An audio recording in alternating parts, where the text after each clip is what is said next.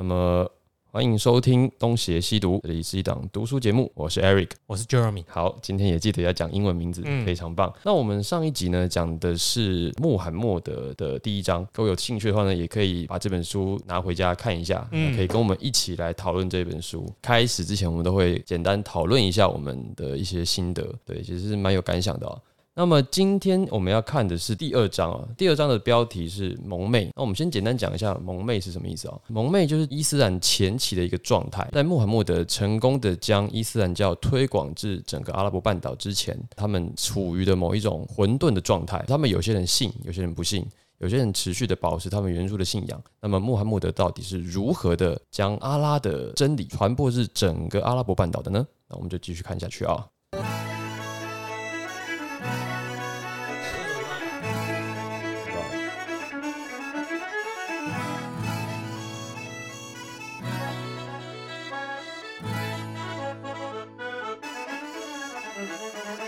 在穆罕默德来启蒙阿拉伯半岛之前，都算是蒙妹，有这个意思吧？在伊斯兰教真正的变成阿拉伯半岛的绝对宗教之前，都是一个蒙昧的状态。嗯，那我们在讲的就是穆罕默德作为伊斯兰教最初的先知，以及他最开始的这些归信者哦，就是他最一开始的信徒，他是一个什么样的状态哦？上个礼拜有说到，其实，在穆罕默德在山洞里面接收到加百列的神谕，然后回到他的居住的地方跟大家传教的时候，大部分的人不相信他。为什么不相信他？很简单，因为穆罕默德从小我就看着你，对啊，你谁呀、你？对啊，我就看着你在那边玩沙，对吧？对啊，你就是一个邻居家的小孩子，而且你还没什么钱，你还是妈妈，我要十块钱呢。突然某一天你就跟我说：“哎、我是先知，你们要跟随我哦。”作为他的叔叔或者是古莱须部族里面的有权势的人，长者们，听到这个当然觉得你在胡乱嘛。对于这些长者们来讲啊，他们觉得阿拉的使者怎么会是由卑贱的一个人来担任？应该是要由像是摩西啊，或者是耶稣这样子的高贵的人，或者是具有一些神通能力的人。哎，不过我问题，哎摩西跟耶稣当初啊，摩西是，对啊，摩西是啊，耶稣是吗？耶稣也是啊，哦哦哦他死后复活嘛。没有，我是说他家世的地位。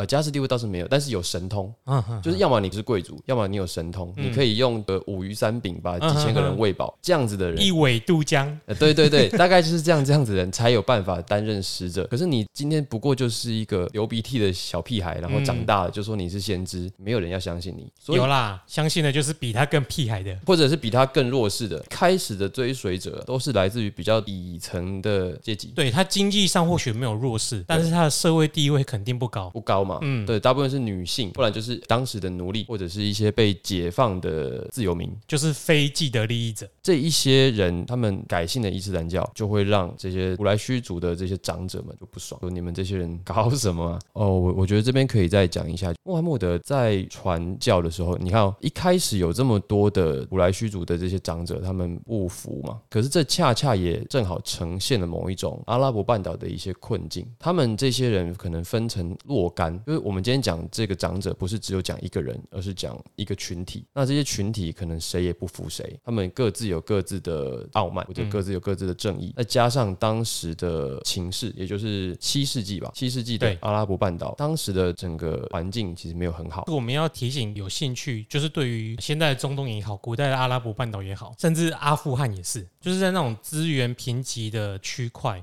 有时候表现出来的现象，我们不能解释的时候，你必须要去知道它后面有一个叫做部族的概念。即使到今天，部族的概念依然是在当地的居民心中都是摆在非常前面的。也说，在那个年代，所有的问题根源你都要去扯上部族的政治。所以刚刚讲的这一些，包括地理环境啊、文化风俗啊，都是跟部族有关系的。那我们其实可以说，穆罕默德他是针对于部族问题提出一个解方。当时的部族之间的攻击啊，还有你说的权势，都是跟部族有关的。他们有时候或许傲慢，可是他表现出来可能是对其他族的傲慢，他转身对自己人其实没有那么傲慢。如果我们用一种比较大方向的思考来看，也许他就是想要弭平这种部族跟部族之间的互相倾压嘛，互相欺凌，或者是某一种那个时代的问题，比如说老年人跟青年之间的鸿沟，嗯或者是男性跟女性的鸿沟。资产阶级跟无产阶级的斗争，啊，对，以及更巨大的问题是什么？就是他们的邻国北边的波斯跟拜占庭，当时也是互相征战。也就是说，在当时的情势而言是混乱的，需要有某一种心灵跟实际上的同整的。伊斯兰教的出现，或许就是当时为那种混乱的情势提供平静，或者是解决这些问题的一个解方了。那只是从穆罕默德的这个接受神谕开始。穆罕默德呢，照这本书的讲法，他感觉到自己的体内有一种解决这些问题的方法，而且这个问题呢，你表现很什么圣斗士星矢的感觉，小宇宙来了，没有？他是这样讲，他就觉得说阿拉正透过他的身体传达了某一种讯息。书中用的是有一种非常的有体悟的感觉，就是说我接受到神的旨意了，这个旨意给他的身体带来了某一种冲击，他觉得他的灵魂被扯离身体之外我们。可不可以请那有机身的听众来跟我们讲一下，那是什么感对我觉？我们我们无法理解。无法理解。我看到这一段的时候，我就觉得这是会不会是你自己掰的？所谓的神谕啊，就是你讲出来就是神谕。你有时候是，有时候不是嘛。我们什么时候知道你是什么？什么时候知道你不是？对对于现代人来讲，我们很难理解这种说法。今天假设有一个人出来说他是像洪秀全那样子的太平天国的洪秀全啊，就说他是这个上帝的什么弟弟，耶稣的弟弟。耶稣的弟弟。对对对，放到现代有多少人要信他？我自己是迟疑。人应该还是蛮多的啦，毕竟这有一定的市场。可是相较之下，就不会成为一股风潮。就很怪。回到当时的这个情境，毕竟哦，穆罕默德是一个不认识字，他也没有书写能力，他就是一个单纯失学的阿拉伯商人。大家想，一个原本不会读跟写的。或者是说非常有限这个能力。对，就几乎就是一个文盲了。有一天，他突然可以朗诵出当时的人都觉得是优美的诗句，就好像那个六祖慧能，一个不识字的扫地僧，突然就把那个神秀干掉了。他的佛技突然就把不识字的扫地僧，对，一个不识字的扫地僧把最优秀的学问生干掉了，当然会觉得说不可思议嘛。也许就是这个不可思议，让某一些弱势的人相信，搞不好他真的是阿拉派来要解救我们。非常有可能啊。而且有一些有权势的，也是因为他讲读了这些所谓的神谕而开始改归信他。对，所以在《古兰经》里面啊，他就说阿拉命令穆罕默德在每一次的启示出现的时候，都要专心的聆听，他也必须要小心谨慎的完整把神谕给表达出来，他必须在这个时候非常的专注，这样子的描写会让人家比较愿意相信说他是真的有在审慎的赋予这些话语神圣的意义。当然，我们现在听起来还是觉得有点听不出来，你到底是真的还是因为我们是中文思考的，也许我们今天如果是阿拉伯人就不一样了。那么穆罕默德这样子的表达，就让整个古兰经有了它的神圣地位。很有渲染的力量。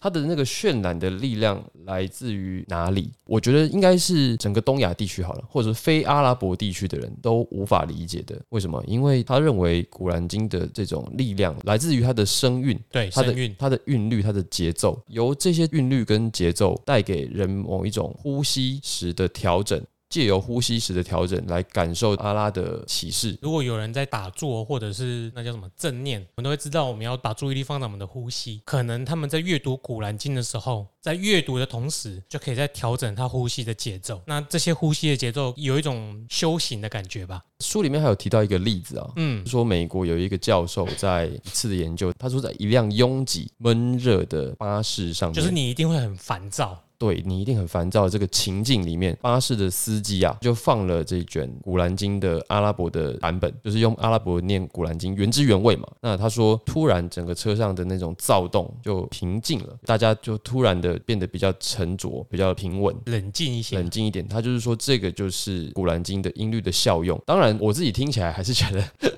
没有。如果你在里面，你有可能会安静下来，因为你充满了疑惑，所以这是不一样的。也有可能那一车的人，嗯，嗯开始在播什么，大家忽然安静下来了。他这个讲法是说，听众有可能是不知道阿拉伯文的啊、对都是美国人嘛，可能真的大家是听不懂的情况下，嗯依然能够感受到某一种平静、也许没感受到平淡，像我说的是疑惑、疑，惑。好，说点来。觉得这个就是我们这种非阿拉伯读者所无法体会的一种嗯，古兰经的魅力。我觉得这边当然就牵扯到什么，牵扯到阿拉伯文化的一些特殊性。第一点就是说，阿拉伯非常的重视朗诵诗歌的美感。他们已经对这种诗歌的韵律非常的挑剔，他们每一年的集市的这种交易上，他们就会去朗诵他们的诗赋，而且这种特别好的诗赋还会在他们的圣坛卡巴圣坛的墙面上被留下来，而且他们会用非常好的料子，就是在这个黑色的布料上面用金线把这些优胜的诗歌缝上去。也就是说，他们是非常重视诗歌的。那如果说《古兰经》是以这种精妙的音律的诗歌被传递的话，那或许就真的有可能在当时是一种非常了不起的成就。就好像如果我们以这个我们所知道的情境来比附，就是以前的那些古典诗词嘛。那些古典诗词有时候可以流传的很远，或者是有一些巨大的影响力通。常会流传的远的，可能都是真的是好听的诗歌流传下来。好听对好听的诗歌，中文好像比较少，对不对？中文少，可是我我们比较难理解。我们难理解为什么它可以有这样子的地位、啊。对，刚刚讲的是说有这样子的传播力，但是他们除了这个传播力之外，又多了一点什么东西？那种渲染力似乎就是我们所不能体会的。对，那个传播力，比如说李白好了，我们觉得读李白的诗有时候就是跟杜甫比起来就是爽很多嘛，那一种畅快、那种利落是杜甫没有的。我们大概就是到这里。可是你说从《古兰经》的诗歌里面得到某一种再高一层的东西，那我觉得那个体会我们都很难。对很难。我们自己在背诗歌的时候，我们都要去记忆那个字长什么样子。可能阿拉伯文语言的奥妙就是它重视音律跟节奏，所以他在记的时候，他在讲的时候，他为了为了要让你，也许下面的观众有可能也是不懂，跟穆罕默德一样，他也是不识字的文盲，但是他讲出去之后，要让你能够一一次两次就记起来，能够再复诵，继续传送下去，这是可能是我们无法理解的地方。我们刚刚讲说诗歌有它的独特的重要性嘛，另外一个说法就是懂得诗歌的这些诗人啊，他们在阿拉伯当地的社会地位可能也是比较高的，否则不会有这样子的权威嘛。他说诗人呢就是部族里面的代言人，那同时也是社会历史学家跟文化权威，他们在某一些传承或者是某一些重要的事情上面，依然是透过诗歌的，又或者说他们重视口述，他们的历史也是口述的嘛，不像我们这边东亚地区主要是以文字记述为主，他们是以口述传承为主。那诗歌当然就是最好的一个形式。从这个角度来理解说，诶，诗歌的重要性以及诗人的重要性，我们又回过头来讲说，《古兰经》它就是这样子一再的重复，然后用一些内在的这样子的诗歌韵律回声，然后把它的概念跟故事结合在一起，才有办法发挥出这么大的影响力。然后第二点就是说，它突出了某一种阿拉伯地区的优先性。例如说，我们在讲阿拉的时候啊，他们有点像是真神阿拉伯半岛的代言人的概念。为什么早期的一神教互相不太有冲突？比如说，穆罕默德也曾经跑去寻求基督教徒的庇应，就他们互相之间没有什么冲突，也可以视为是真神在阿拉伯地区的版本。也因为真神可能在不同的地区有不同的版本哦，比如说对于犹太教来讲，他们也是有一个真神，那个真神搞不好是犹太教的版本，那阿拉就是阿拉伯地区的版本，他们往上追可能是同一个。如果他们当时的人对于所谓的真神有这样的概念，那么的确他们是不会打架的，嗯他们是不会有冲突的。为什么？因为他们就只是一个真神各自的代表嘛。为什么他们会知道摩西，会知道耶稣？他们只是说，哦，那个这些人就是神在那个地区的代表。古兰经是阿拉伯地区的特殊产物。这个阿拉的话语里面，他有提到一个叫神圣语言的概念。这个神圣语言的概念，我们可能都不是很难懂。就是像我们之前讲，我们是用中文语境，那这里是有提到说，像犹太人是用希伯来文写成的旧约圣经，所以犹太人跟旧约圣经的连结很深。我们之前应该有讲过，那个阿拉伯半岛的环境跟现在以色列巴勒斯坦地区是很接近的，还有埃及嘛，所以他们其实彼此之间的政治跟宗教都是互相相影响的。希伯来文的旧约圣经可以，可是他后面有提到的是新约圣经不可以。因为它没有神圣语言，因为它使用了希腊文，那可能就不太一样嘛。这是一个我们现在可能也会可以认同的一个观念或想法吧。就是那个时候的阿拉伯半岛，如果你住在阿拉伯半岛上面，然后再加上我们前面所讲的地理位置，还有部族啊，他们之间互相征战，其实他们对于未来可能是比较茫然的。也就是说，他可能只顾得顾好自己，所以他其实并没有那种自我认同的意识。那今天出出现了一个版本的宗教经典，是使用阿拉伯文书写的，而且文藻又这么的优美，然后又跟隔壁我们以前可能有点羡慕的那个邻居或那个文明，像是波斯或者是拜占庭那种强大的文明，有这么共同的相似性。那是不是我们有了这一步之后，也可以把我们自己的地位往上提升到跟他们一样的阶层，而不是我们是要在他们两边选边站？我们可能可以借由这个，让我们的文化地位变得跟他们一样平等。所以刚好在这个时候，你使用古兰经，或者这时候创教，你的渲染力就是有加成的效果。这边有个问题是，《古兰经》的成书是穆罕默德死后才有的，他们那个时候都是口述对，的。但是就是口述嘛，会给人家一种阿拉伯人要站起来啦的感觉。成书是之后成书的嘛，可是问题是先知在的时候何必要成书？因为先知在的时候有事情问他就好啦，其他人只是把他讲的东西话写下来而已啊。啊，等他挂掉之后，我当然才要把他以前讲的东西通通整理起来。所以之后的《古兰经》也有不一样的版本，那可能我们之后第二部的时候再来讲，可能会有一些不一样。因为那个是对，那后面的故事。穆穆圣死后但是。关于语境还有文化这个部分，我觉得或许可以用这样的观点来看待了。犹太教跟伊斯兰教或者基督教是没有冲突的。这边就是我们要讲的，就是可能在那个时候的人认为真神就是一个嘛，真神只有一个，可是他们可以接受真神通过不同的代言人，嗯，在这个世界上就存在。就 Windows 的改版嘛，对，始终是视窗啊。犹太教的话，应该算是摩西吧，因为摩西还是旧约的出埃及记啊，不太确定。这个我不确定诶、欸对，因为不是基督教徒，对，但是他们他们是知道摩西的，也是知道摩西的事情的，出埃及记的上帝是旧约的上帝，没错。对，所以他们也还是算是犹太人的先知。那么耶稣就应该算是这基督教的先知了。新版的 Windows 可是呢，他们有一个比较重大的差别，书中认为犹太教还是使用神圣语言，但是基督教就没有了。因为后来我们也都知道，基督教跟伊斯兰教产生的比较大的冲突嘛，应该说直到现在都还没结束。这个冲突是由何而来的？我想这个的重点应该在于犹太教到现在也没有一个明确的真主的形象。这个我就不清楚了。对，因为犹太教还在等真主的到来。伊斯兰教比较直接跟你说，没有，他就是只有先知，通过先知来告诉你真主的话语。基督教最大的区别是，它有上帝之子，也就是耶稣的出现。耶稣是三位一体的。不过这个三位一体又开了什么会议什么之类的才决定的。可是这这样子的定义，让基督教有别于另外两个宗教，因为你就有一个在世的明确的对象了。穆罕默德再怎么样都不会等于他只是代言人他，只是代言人，他在我们这一章里面，他讲说他是警告者跟顺服者，对再怎么样他就是代言人对。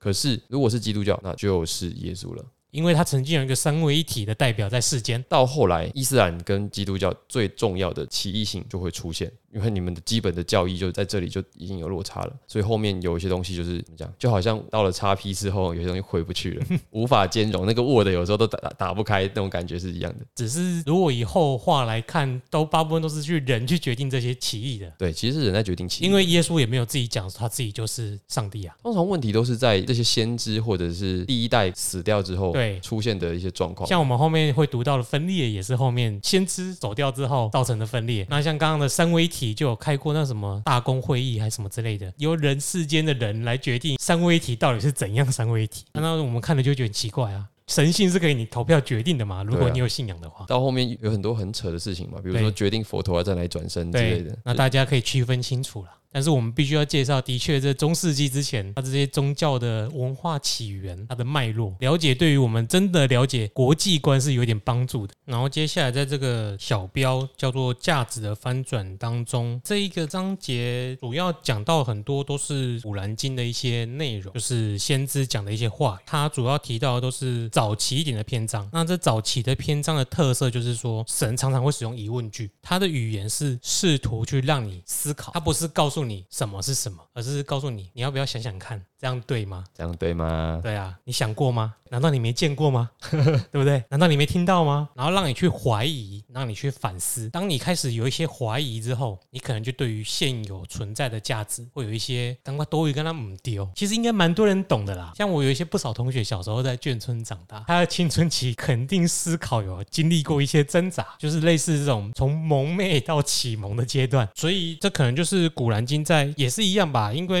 因应着这个时事的变化，所以这些话语也有逐渐的不同。它里面的过程啊，除了你你刚刚讲到说它的语言是比较隐晦不定的，除此之外啊，它有一个概念是跟基督教借来的，或者是说他也说，他可能是根本就延伸自基督教而来，只是他是可能必须上帝要在阿拉伯中传递这个信仰，阿拉伯版的福音。所以自然而然也会有一样的这个概念。这个书中认为说，最后审判的这种概念，在伊斯兰教的初期也会不断的出出现，对我也会有这个审判日的到来。审判日到来就是说，你现在做了些什么，你之后都要重新接受审视。你不一定会是像我们现在所理解的被惩罚的下地狱，而是一种悲伤的状态。我们一般来说，以我们的宗教信仰来说，比较不能理解什么是最后的审判。你记不记得以前我们小时候那个点会条啊，就电线杆，就是会出现那种什么天国尽了，天国尽了，然后抛弃假神，对，真信耶稣。哦，那时候让我好讨厌基督教。那个我没有我没有别的意思，我是说当小时候时候对那时候不了解不，对，你会觉得说，为什么你要用这么肯定的或者是命令式的句子告诉我这些讯息，让我觉得说我为什么要听你的？然后再来是真的有天国吗？或者说真的会下地狱吗？我们不知道嘛。可是你这样一讲，我只会徒生一种反感。你叛逆嘛？我觉得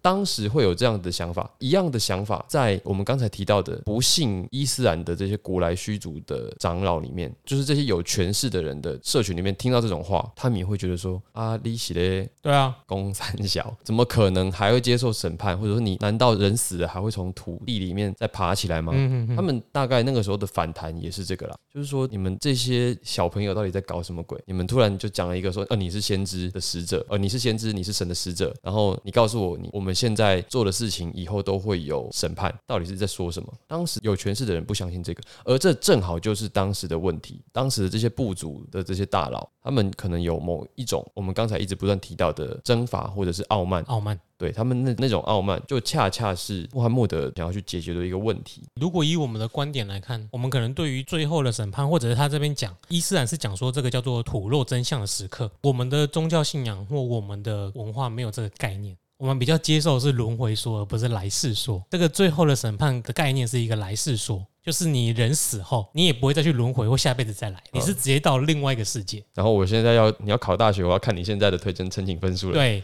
那如果是我们的话，我们就是这辈子好好做事情，下辈子来世再做一个好人，或者是再做一个什么事情，我们之后会再回来的。这个概念是不一样的。那不一样所。以我们在讲这个最后的审判的时候，通常会跟就是我们在讲这个概念的时候，通常我们不会那么有感。这就是我觉得我们可能再怎么讲，大家可能听的还是有点母萨萨。我用这个比喻先消毒一下。我就到这里啊，解释这边的他们某一种原始教义吧。就我们这种亚洲地区的读者就会觉得有一层，除非你是基督徒啦，基督徒比较快因为天。国进的就是审判之后，你到天国去。那我们是只叫做也许有审判，但审判你是可能到堕入六道。那堕入六道之后，你可能做牛做马，再做个几次，哎，又变人了。我们就是一直在不断的轮回。总之，他们这样子的一些安排啊，就是希望可以让这些自大、骄傲的这些人，终有一天可以幡然醒悟。那我当然觉得这个听起来有点理想主义。你如何去改变这一些有权势的人？没办法改变，要用实力改变，改最后也是用实力改变。当下并没有办法解决这个问题，他选择的是在一些具体的仪式上面，先形成了教团该有的样子。例如说，他下一个小雕讲的是伊斯兰就是顺服，从他们的教团活动先开始。例如说，他们聚会礼拜，那聚会礼拜基本上就是到现在都还在做的事情。大家电影上看过的那个样子。或者是你去一些清真寺，那他们每天基本上就是在做这些事情。对，为什么他们要做这个礼拜？目的是他们要让相信神、相信真主、侍奉真主成为他们人生中的头一件事情，其他的什么国足、恋爱、事业、个人目标，巴拉巴拉，都只能是第二。这个事情的重要性放在哪里？就是重要到会影响到他们的日常生活。为什么？因为你一天要礼拜五次，这已经是你生活中最重要的事情了，别的事情都不行诶。在聚会的时候还不能吃饭呢。它直接影响你的生活，也就是说，信仰是他们的第一个要义。我觉得不是第一，而是将信仰实践到他们生活的各个层面。因为如果你摆在最重要的话，等于说我可以忙完信仰，我再来谈恋爱，再来工作。可是当你把信仰渗透到这些行为当中的时候，也就是说，我娶妻生子、工作，通通都要想到信仰。它的确是权重占最大、排摆第一的，没错。但是它实际是不在这些顺位里面，因为它在这所有的顺位的里面，伊斯兰文化跟我们这么格格不入，或者是遇到像什么新的西方的文化或者民主体制，很难去理解的原因。他们的宗教是绑着政治、绑着军事什么什么其他各个层面，所以你无法跟他们说政治归归政治，宗教归宗教，他们就是一体的。我们刚刚讲的就是个第一个要义嘛，包括礼拜，没错，包括课捐。穆罕默德规定，作为穆斯林，就是要定期的缴出你的一部分收入，这个跟基督教也蛮像的，他们不是也有吗？好像没有没有强求吧？对，没有强求，但是好像也都是，哎，你脑探井一定要关几瓜。但我觉得这些仪式啊，或者是该做的，都是针对于他在生活中遇到的那些权势人士的反省、检讨那些既得利益者的行为，反过来说说你穆斯林应该要做好哪些哪些哪些。你看你们这些既得利益者都把那些都揽在手上不放，所以我的追随者们不能这样子。你要回到以前那种部族之间互相照顾、照顾弱者的状态，因为他们以前是这样子嘛。对游牧民族时代是慷慨的，慷慨的，就是说我今天有能力，我做的多，嗯我就可以把部分的财产分给弱势。嗯可是他们进步到就是已经有已经有阶级形成了。有阶级形成，然后商业一定是巨大的贫富这个我们差。前面可能忘记提一下，就是说卖家那个时候已经就是古来虚族已经成为一个贸易的民族了。虽然他们是游牧民族，可是他们定居在麦加州，因为要垄断阿拉伯半岛上面的贸易，所以他们都是以贸易为重的。也就是说，他们已经抛弃原本在游牧的某些美德，所以他们才在这个地方又恢复到说，哦，那你就是要恢复以前的状态，然后你要你要慷慨啊，你要乐捐啊，然后提倡那什么宽容多元。我们今天就是，如果你一讲到穆斯林，我们不太会想到宽容跟多元。因为我们想到的是现在的版本，就是好莱坞洗的那个印象，但实际上他因为当时候在半岛上遇到的情况是很严峻的，所以他提倡出来的或者他讲出来的，其实是跟我们现今的某些价值观是符合的，这个就是按照当时阿拉伯原版提供的改革方案啦。跟现在的左派蛮像的啦。对，那只是说后面变怎么样，那当然有它时代的一些不同。他现在讲的两种仪式啊，第一是要顺服嘛，要以信仰为重，对，然后要谦卑，然后第二是要克捐，这两种对当时的古来虚族人他们都做不到，所以他这样讲。震怒啊，就是每个都震怒，就是你在你是冲三小，嗯，比如说你要呃富商富二代，平常都开玛莎拉蒂，然后突然要他谦卑，要他乐捐，他才懒得理你，不可能理你的嘛。我想对说，我就是 King of the World，嗯我还要在那边跟你谦卑，我谦卑你个大头。所以他当然在一开始的传教之路就不会这么顺嘛。他最初传教的这三年，就我们刚刚前面有讲过嘛，对他他一开始都很低调。我们刚刚讲过，他一开始的传教对象都是一些比较弱势的，对，不是穷，而是弱势。弱势，可是阿拉这时候跟他开一个玩笑，这个玩笑是什么？就是在西元六一五年的时候，指示他将阿拉的讯息传达给整个哈须弥氏族，就是全部的人啊。他的那个氏族，但他虚名氏族同时也是古来虚部族的一个部分，虽然也不是什么大，就是宗法制度下的各个小国啦。当时也就是变成是一种以商业为主的对啊，。因为他有说到他掌握水源嘛，他要传教给这些人，穆罕默德自己就想，这跟我扣零，这怎么可能？就是这些人还不在他的影响范围之内，对或者是根本就是反对他的。嗯然后阿拉居然下了一个神谕，说你要把讯息告诉他们，那你嗯不是在整我吗？没办法，神说的还是得做嘛。所以他就是有邀请这一些哈须弥氏族的长老参加宴会。那参加宴会，大家的印象中就是要大鱼大肉嘛，对吃好喝好。结果他就准备了非常简单的一只羊腿跟一杯奶，当时一种非常简单朴素的宴客方式。就是中原普渡要到了，就你摆个素斋在桌上，然后拜拜素的便当。然后当然大家都惊呆了，对就是想说你穆罕默德到底是一些嘞？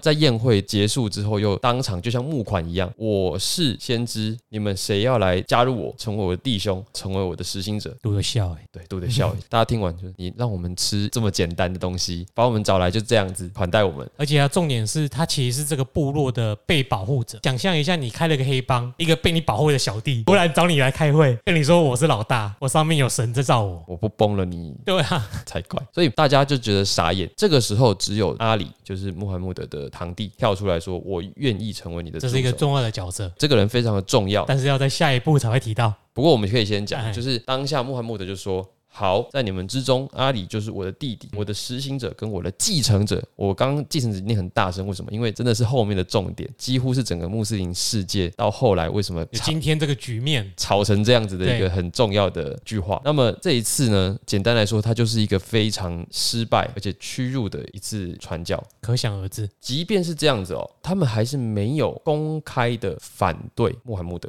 原因是什么？就是说，因为他们毕竟已经变成商业民族了，多一事还不如少一事。只要你不会破坏我这个既得利益的结构，你要怎样水你？你不要让这个贸易没办法持续下去，你要干什么，我是随便你的。当时的情况就是冷处理啊。而且毕竟他是部族里面的人嘛，穆罕默德在传教的过程中也没有什么太激烈的举止嘛，他也就是制定了一些仪式，对外没有做什么，他还是用一种邀请的态度去请大家加入我们，只是没有成功而已。所以大家就算是反对他、不喜欢他，但是也没有真的实际的对他做出些什么攻击性的行为。你就把他当疯子啊。可是后面就没有了，后面一些行动就开始有一些不同的转变了、哦。嗯，那我们就可以看到有一个很重要的魔鬼诗篇哦。那这个魔鬼诗篇呢，我们要先讲卡巴圣坛有三只鹤鸟，你可以把这个三只鹤鸟当成是他们当地的原始信仰。这个魔鬼诗篇的意思是什么？简单来说，就是穆罕默德在念神的神谕的时候说了一句话，就是说你们可以膜拜这三个圣鸟，也就是拉特、乌扎以及马纳特三个鹤的名字，就三个原始的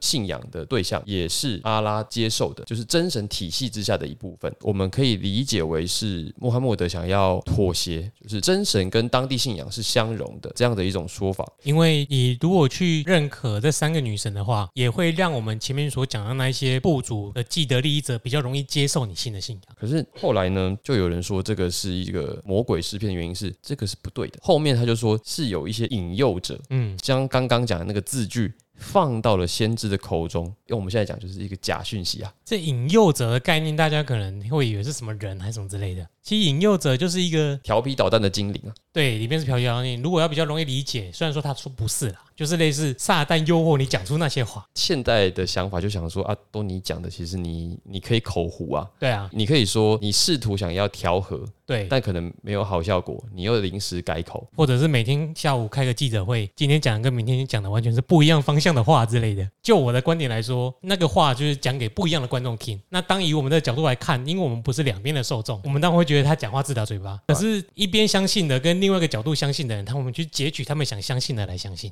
不过这前提都是没有神的情况下，一个人可能会这样做哦。那今天这个魔鬼诗篇可能是有宗教的含义在后面的，所以阿贝不是穆罕默德。阿贝不是穆罕默德，哎、偷渡。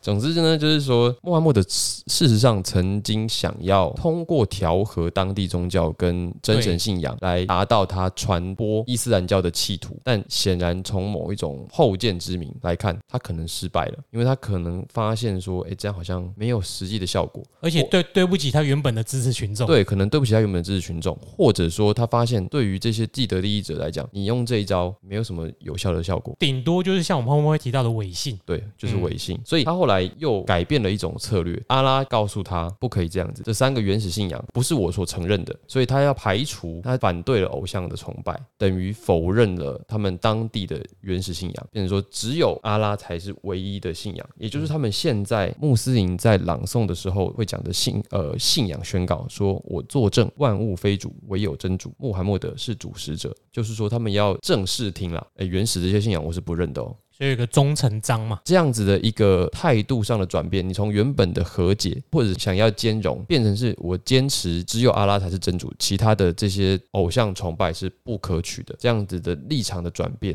让穆罕默德的整个传教之路一下子变得非常的危险，不只是反对而已，是危险。是涉及人生的危险。对，为什么？因为你已经在整个否定原本既得利益者相信的东西了。那他们当然不只是要忽视你了，是要对你不客气了。他他就有说，穆罕默德在那个时候是众叛亲离的，除了支持他的叔叔之外，其他的这些亲戚或者是整个部族的人都在想办法要了解他，比如说将他剔出他们的宗族嘛。如果说穆罕默德被剔出宗族，别的族要杀他是不用负担任何的罪名的。那为了宗教，你真的要做到这个地步吗？支持他的叔叔就有问过他这个问题，就你要不要就干脆就放弃啦，不要搞这些人，这样这样不好。可是他后来还是坚持嘛，坚持他要继续当神的使者。重点是这个叔叔还是力挺，对，哎，这个真的不容易耶。虽然他不同意，可是他愿意继续保护穆罕默德。就是在这个部族真正里面有一个很重要的观念，就是他有个保护者，只要你有个小弟在你是你造的，其他人都不会对他怎样。哪怕不喜欢你，除非他挂掉，所以我们会在这一些过程中发现，他在前期是在找不同的保护者来庇应他。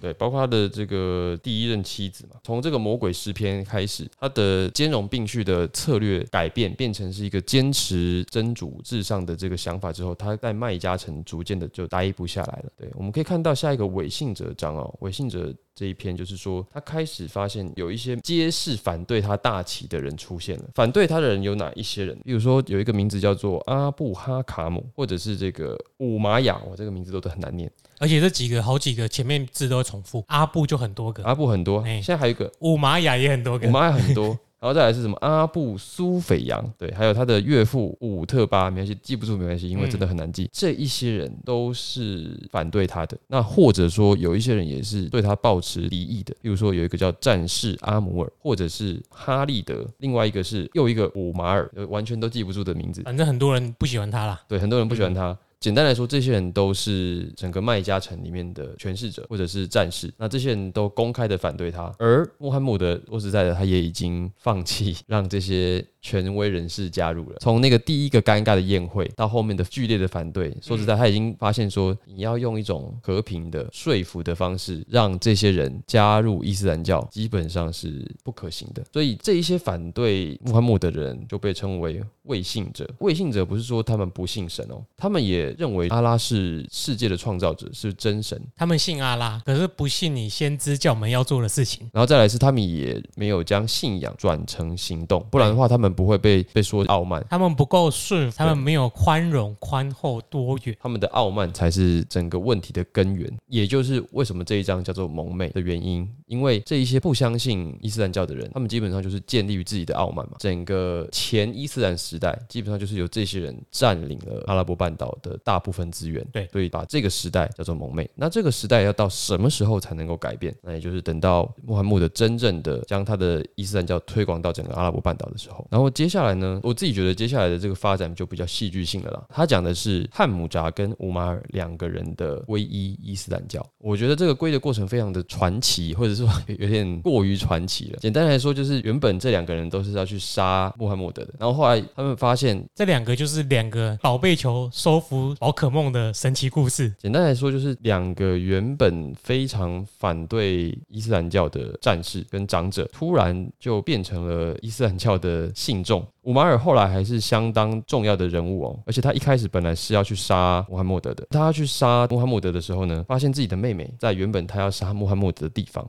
然后他们正在念古兰经，他就冲进去，然后把这个妹妹呢拽倒在地，然后那个本来的诵经者他就逃亡了嘛，结果手稿就掉到地上，结果五马尔就看到了那个手稿。我们刚才有说到，通常社会上的高阶人士也是诗人，而这个五马尔除了是战士之外，他也是他也是这个诗歌竞赛的评审。你就想，突然就是一个文学奖的评审，本来要去杀人，然后看到这个手稿，惊为天人对啊！哇，写的真好，真只曲只应天上有。对，真是绝妙脱俗。然后他就说，这个《古兰经》美丽的诗文，马上就安息了他的愤怒，而且在他的内心深处就泛起了阵阵的涟漪。于是他就说，他要皈依伊斯兰教。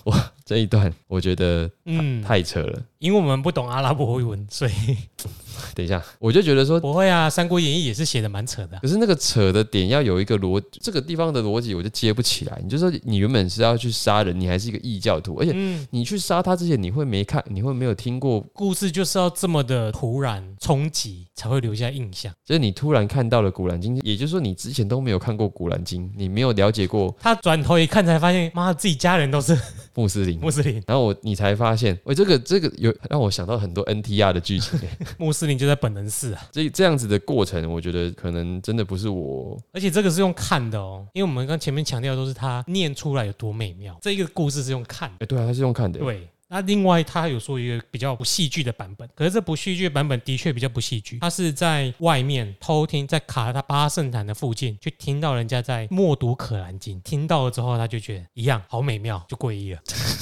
所以我我觉得是少了很多细节，但是对对对，本质上差不多，就好像是说《可兰经》有本身有巨大的魔力，不管你嗯当时是一个什么样的状态，你只要读到或听到，你就能够平静。这个故事有两个魔力，第一个是在讲《古兰经》的那个声律的魔力，第二个是讲述这两个故事的人他们那个声韵的魔力啊，这个双重魔力我们都无法理解，进不去。但是要介绍给大家知道一下。那接下来最后一个是忧伤之年，简单来说就是保护穆罕默德的两个重要的人在这一年离开了他。我说会离开是指说就是过世了。第一个是他的妻子，他的妻子哈蒂加，就是他原本的第一个老板啦。第一个老板是一个比他大很多的姐姐嘛。一开始是个御姐控，在此之前，穆罕默德是没有娶过第二个老婆的。在这个时候，哈蒂加永远的离开了他。对第二个就是他原本保护他的叔叔阿布塔里布，不但财务破产，而且身体不如以往，后来就过世。那这个事情很重要，重要点就是他就失去了宗族的保护人了，原本要杀他的，这可以准备下手了。可以准备下手了。其实，在这之前本来就已经在经济封锁了，所以有人说哈蒂家搞不好是营养不良走掉的，这也跟他之后可能有些手段上开始改变也有一点关系。对